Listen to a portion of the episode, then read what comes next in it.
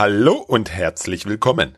Du hörst die Folge 138 des IT Management Podcast und heute beantworte ich eine weitere Hörerfrage. Bevor wir uns dieser widmen, hast du es vielleicht gemerkt. Die Intro-Musik fehlt. Frag mich bitte nicht warum. Das kann ich dir nicht wirklich genau sagen. Momentan habe ich einfach das Gefühl, dass ich am Podcast etwas ändern muss. Da ich ja den Podcast nicht für mich, sondern für dich produziere, bist du auch derjenige, der mitentscheiden darf, ob es hier Veränderungen gibt oder nicht. Du musst sogar mitentscheiden, denn mir ist es am wichtigsten, dass du aller 14 Tage fundierte, nachhaltige Inhalte bekommst, mit denen du fokussiert deine IT-Abteilung immer ein Stück erfolgreicher machst. Themen der zwischenmenschlichen Zusammenarbeit sind mir ebenso wichtig und natürlich die Flexibilität, mal aus dem ganzen Thema Service Management auszubrechen. Damit das so bleibt und ich die Qualität des Podcasts weiterentwickeln kann, um ihn für dich noch wirkungsvoller zu gestalten, nimm bitte an der großen Hörerumfrage teil. Bitte gehe auf www.different-thinking.de slash Umfrage. Ich sage dir nicht, dass es dich keine Zeit kostet, an der Umfrage teilzunehmen. Den größten Teil der 13 Fragen beantwortest du ganz schnell mit zwei Klicks. Quasi als Entschädigung schenke ich dir mein E-Book zur IT Service Canvas. Da drin findest du alles zur IT Service Canvas so strukturiert, dass du sie optimal einsetzen kannst. Zusätzlich, Achtung, jetzt kommt's, zusätzlich verlose ich unter allen Teilnehmern der Umfrage einen Remote Workshop Tag. Einen Tag, dessen Inhalt wir gemeinsam frei gestalten können. Ein Tag, an dem wir uns gern einem anspruchsvollen Thema widmen und gemeinsam das Beste für dein Unternehmen rausholen. Beispielsweise können wir den Serviceorientierungsworkshop durchführen. In dem Workshop vermitteln wir deinen Kollegen, warum Serviceorientierung so wichtig ist und was sie alles damit erreichen können. Aber wie gesagt, du wählst dein individuelles Thema, Hauptsache es bringt dich vorwärts. Um diesen Workshop-Tag zu gewinnen und das E-Book zur IT Service Canvas kostenfrei zu erhalten, gehe bitte auf www.different-thinking.de slash Umfrage. Bitte beteilige dich an der Hörerumfrage. Das E-Book sende ich dir im Anschluss an die Umfrage per Mail zu. Die Frage von heute lautet kurz zusammengefasst, brauche ich als Systemhaus einen Servicekatalog? Meine kurze Antwort? Ja, aber sicher. Matthias hat mir eine lange Mail geschrieben. Die Frage ist die Essenz daraus. Er hat seine Problematik folgendermaßen beschrieben. Er arbeitet in einem Systemhaus mit 20 Mitarbeitern. Neben dem klassischen Projekt- und Betreuungsgeschäft bietet das Systemhaus seit mehreren Jahren auch sogenannte Managed Services an. Unter diesen Managed Services verstehen Systemhäuser meist kleinere, abgegrenzte Dienstleistungen, mit denen sie die IT ihrer Kunden entlasten. Klassiker sind dabei das Monitoring, Backup, Patch Management, Mobile Device Management, Dokumentation und Security. Es gibt Anbieter und Distributoren, das sind die Großhändler im IT-Business. Die bieten ihren Partnern das alles schlüsselfertig an. Produkt, Tool, Verträge, Marketingunterlagen und Schulung.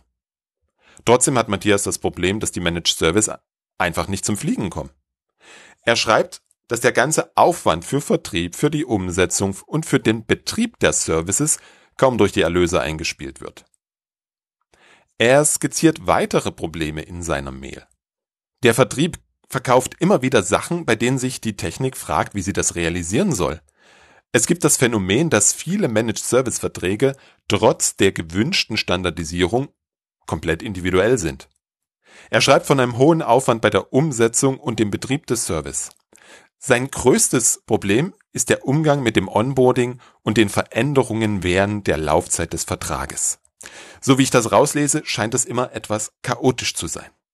On top kommt noch, dass fast alle anderen Systemhäuser in seiner Umgebung ein ganz ähnliches Portfolio haben wie sein Systemhaus selbst.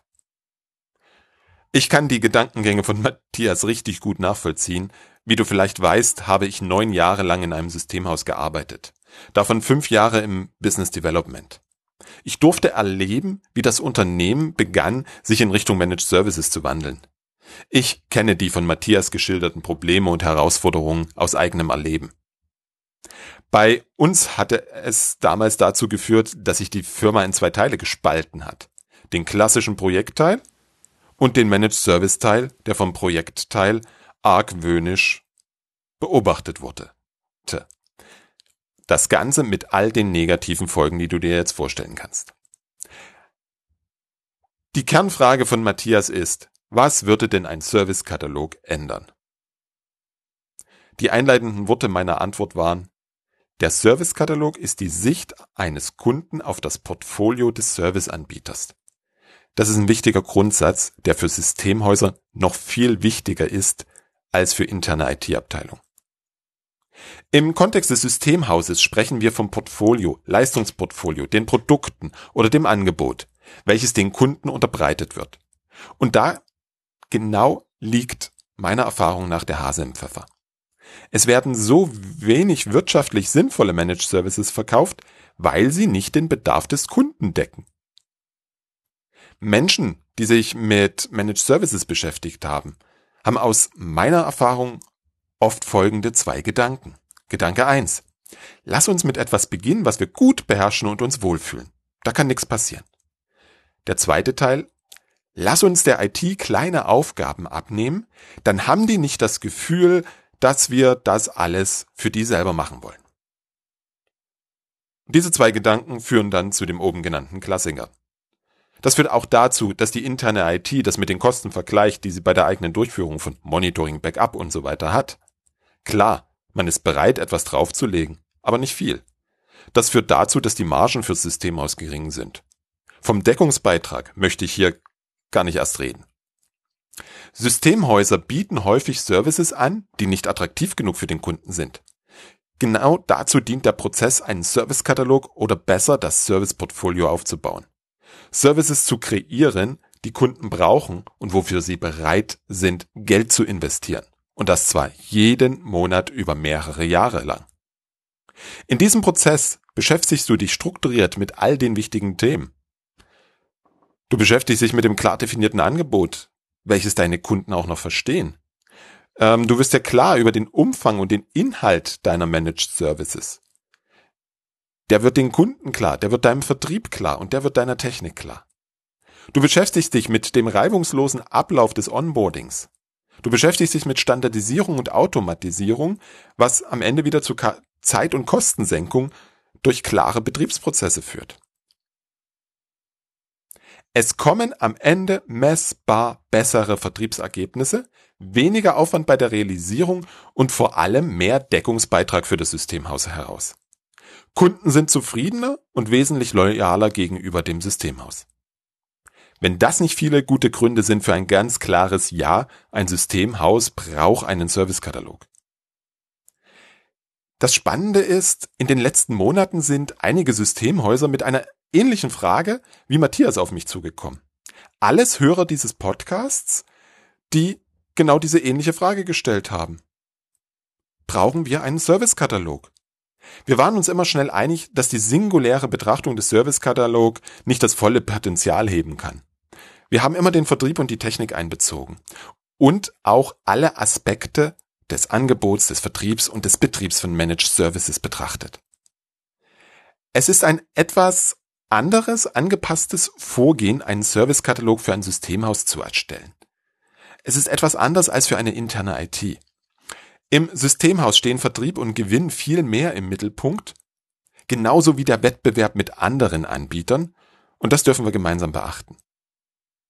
Ende Februar habe ich ein Systemhaus beim Aufbau des Serviceportfolios und der Definition konkreter Services unterstützt.